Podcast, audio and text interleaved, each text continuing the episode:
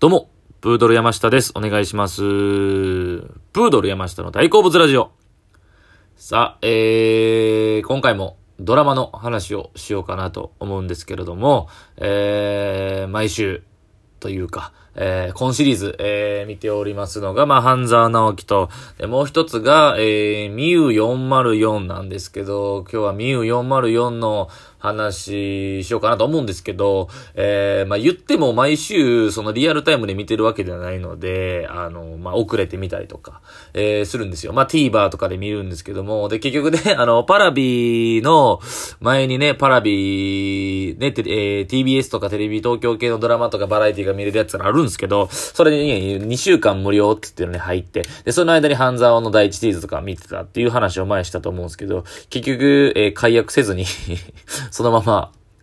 もう払っちゃってるんですけどね。はい。2週間過ぎてもパラビを利用してるという。それで、えー、何のためにね、頑張、最初頑張って一気見したんやっていう話なんですけど。そう。で、えー、それで、あのー、ミューの、ミュー404の、で、結局だから今多分次が8話なんですよね。はい。で、今 TVer に上がってるのとかが7話の上がってるんですよ。で、僕溜まってて、えー、僕が今見た、先見終わったのが6話。えー、タイトルがリフレインっていうタイトルのやつで、えー、まあ、それを見たとこなんですけど、だから僕の中では今それが最新回なんですよ。そう。で、その、み、えー、その6話がめちゃくちゃおもろかったんで、その話をしようかなっていう感じでして、見た人は、えー、思い返してもらえたらなと思うんですけども、この回は、えー、まあ、その基礎ね、第4、えー、基礎の、えー、404の、第4基礎か。で、そこのグループで、えー、活動してる。で、あの、まあ、星野源さん。えー、だから、あの人、しまちゃんね。しまかずみと、えー、いぶきあい、えー、綾野剛さん。この二人がタッグを組んで、まあ、いろんな事件を解決してきたんですけども、えー、過去がずっと明かされてなかったんですよね。えー、ちょっとなんかこう、暗い闇の過去があるみたいな、えー、島に。で、それが明かされた回でしてね。えー、どうなんだ、どうなんだよって、ちょっと、で、先週の段階でなんか相棒殺しみたいなことが、ちょっと噂で聞いてみたいな。で、いぶきが、えー、その、真相を知るためにって動くんですけど、この息吹の感じが良かったですよね。その、今回その、ミュウがめっちゃ人気なのは、そう、まあ、脚本めっちゃ面白いんですよ。で、脚本の面白さとか、その演出の感じとかも、僕が思ったこと後で話そうと思うんですけど、まずその、女性ファンは絶対これ、いや、たまらんでしょうね。その、綾野剛さんとか、星野源さん、それぞれの女性ファンの方たまらん感じ。いわゆるその相棒の二人の、えー、仲良く、えっ、ー、と、絆の感じがね、多分たまらんのでしょうね。その、えー、ゲンさん、えー、だから、島も、えー、いぶきのことを最初嫌いで、なんやねんこいつだったんですけど、ちょっとずつ認め始めてる。けど、ちょっとこう、ツンデレで接する感じ。あれなんか女性ファンたまらんちゃうかな、みたいな。本当にお前ムカつくやつだな、とか言うんすけど、ちょっと認め始めてる。そう、直感タイプ、えー、こう、情熱的に動く、えー、いぶきのことを認め始めてる。で、いぶきはいぶきで、いぶきも性格が真逆なんでね。堅実派な、えー、島に対して。で、それをちょっとなんか、えー、合わへんって感じなんですけども、今回でその、俺相棒やと。相棒のことはやっぱ知っとくべきやっていうので、その、いぶきがその知りたくて知りたくてっていうので、えー、その真実を知るために奔走する感じが、たまらんなく良かったでしょう。良かったですね。その、あのー、相棒を持ってというか、そうそう。で、えー、そこめっちゃ良かったですし、あのー、今回やっぱそのね、え、野木明子さんっていう方が女性の方、脚本家の方が、えー、だから今までもね、えー、逃げ恥とか、えー、アンナチュラルとかのもう大ヒットドラマを手掛けてる人が今回やっててっていうので、えー、こ特にこの回がすごく面白いなっていうのと、あの、演出が、なんかほんまにめっちゃその安易な、安直な例えなんですけど、まあなんかほんまサスペンスの、で、ド、ドラ、映画？映画の感じなんですよ。だから、2箇所すげえ、ああ、なるほどな、いい、あおはってなったとこがあって、まあ僕が自体があんま推理ドラマとか刑事ドラマを見てる量数が、量が少ないので、なんとも言えないんですけど、で僕がうわっと思ったのが、仕掛けというか、その、今回だからその、結局、あの、なんですか、えー、まあ、脚本の話なんですけど、点、点をいっぱい作る感じでしたよね、今回は。だから、えー、何ここ、何ここみたいな、これどういうことだよっていう点をいっぱい作って最後に全部回収するっていう脚本は、まあ、素晴らしいなと思いましたし、で、そのさっき言ったような演出の面なんですけども、その、えー、だからその昔の相棒の話が出てくるんですね。ええっ、と、相棒、その相棒が死んだ、その昔の相棒、年下の相棒、後輩のやつの、あれ出てくるんですけど、その、えー、そういや、まあ、死んだことのきっかけとなった事件があって、その事件の、えー、女性の犯人を、あたかもこの人が犯人だろうという感じで進むんですけど、実は真犯人は違ったっていう、あの報告書の、えー、写メを、写真を見て、そこから実は、その相棒は勘違いで、その違う犯人のことを追い詰めてたってことがわかるシーンがあって、あそこで、おおなるほどな、と。こまあ見てる方、視聴者が裏切られた感じですよね。あそこめちゃくちゃ良かったですし、あと、えー、結局その、最後、えー、だからどう、その、えー、その過去の話で、2013年の事件で、で、その、事件を追いかけてる中で、その、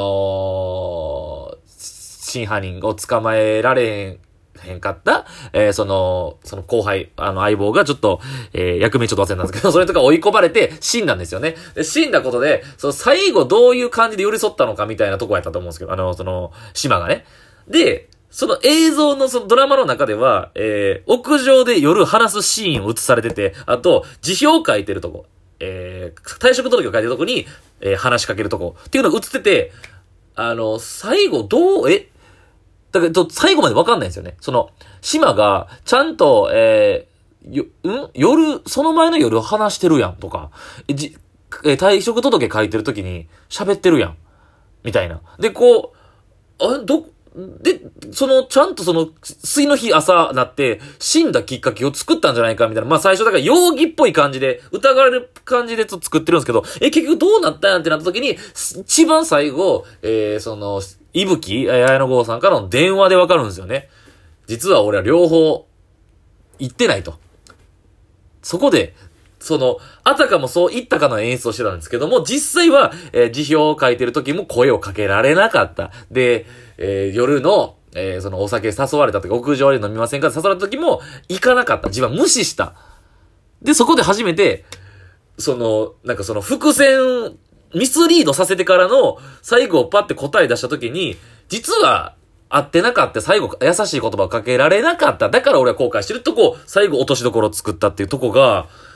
ああ、なるほどなとさ、最後まで騙された。だからそのほんまに映画の、えー、見てるような感じの演出の仕方が、めっちゃ面白かったですね。はい。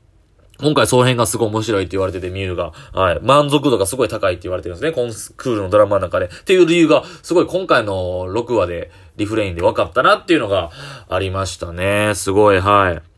で、よかったですよね。その相棒を思う気持ちっていうのが、だからその、過去にそういうことがあったから、えー、その、相棒のメッセージとかサインを気づかなかった、えー、苦しんでる相棒を見てるのを、えー、無視してしまったっていう、その過去の後悔があるんですよね。だから自分が殺してしまったんじゃないかっていうぐらいの、えー、十字架を背負ってるんですよね、島は。そう。で、それがあるから、えー、途中、それを匂わせるシーンがあってね、あの、綾野剛さんからの電話かかってきて、えー、いぶきから電話かかってきて、仕事じゃない、休みの日に電話かかってきて、むちゃくちゃしょうもない電話すぐ切るんですよね。で、それで、えー、その、お世話になってるあの隊長の家に行って、その子供目を、目だ、面倒を見てる時に、その子供に、えー、なんでそんな、えー、出るの出なくていいじゃんって言ったら、いや、相棒だから、相棒のが何があるかわかんないから、こういう時でも電話出るんだよっていうね、そう、いぶきがおらんとこで、そのいぶきに対する相棒に対する、えー、大切さとかを、ポソってこう伝えるとことかが、だからその過去の経験が今のその生き方につながっているっていうことが見れた。だから今回すごい大事な回やったのではないかなと思いますし、えー、一話完結のまあ刑事ドラマでよくある感じなんですけど、なんかすべてが、えー、過去の、えーえー、前の話とかを、ちゃんとこう、点で、えー、点と線で繋いでるところが、えー、連続ドラマとしては見応えがすっげえあるなと思いましたね。えー、過去にその、えー、後輩のね、えー、キューマ、キュー、ここの絵か、キューちゃんっていう、ここの絵の部下にね、えー、言うんすよね、えー、島がね、えー、人は、な、なんかふとした拍子で、えー、踏み外してしまうと、人生とか流れが変わってしまう。どこかスイッチがきっかけで、一瞬で変わるみたいなことを、は、全2話か3話前ぐらいで話してて、それが今回て、やっと回収されたみたいなとかが、えー、やっぱ連続で見ること、とこのやっぱ面白さがありますよね。1話完結やけど、え事件自体は一話完結なんですけど、ちゃんと全部繋がってますし、で、僕はまだ見てなくて、もう放送はされてるんですけど、次回、やっと、またその、須田正樹さんが、えー、ドラッグの事件でね、えー、若者を使ったドラッグとかそういう事件で、えー、黒幕やと思ってるその須田正樹さんが出てくるっていうとか、えー、うまいこと全部が繋がり合ってて、緻密な脚本やなっていうのを思いますね。改めて面白いなと思います。はい。いやーね。いや、だからその、毎話毎話、えー、見て感想を言うとも、のも別にありなんですけども、まあ、こんなめっちゃ偉そうですけど、い、やっぱいっぱい見ててこう、やっぱ一話あるじゃないですか。め、全部面白いですよ。もちろん、えー、ファンザワにしても、ハンザワにしても、ミュウにしてもめっちゃ面白いですけど、特にこの話めっちゃ衝撃受けたはやっぱあるじゃないですか。で、そこの感動をやっぱつ、話そうっていうので、この熱さで喋っておりますけど。だから、ミュー404の第6話を見て、すごいキーとなる大事な話やと思いましたし、えー、ね、それをやっぱ、あの、話さなあかんなということで今回話しました。はい。いやー、ほんまにあんなおしゃれな刑事おるんかって話ですよね。ほんまに。第4基礎っていうのは架空なんですけど、第1、第2、第3は実はあるみたいで、警視庁に。えー、そう、だから、なんかね、ほんまラフ着で、あんな、まあだからその刑事って疑われへんような服装してるってのあるんでしょうけど、実際あんなおしゃれなんかなっていう、あの、島さんもね、そうやし、いぶきぼちょっとチャラい感じのイケメン、今時の若者の格好ですけど。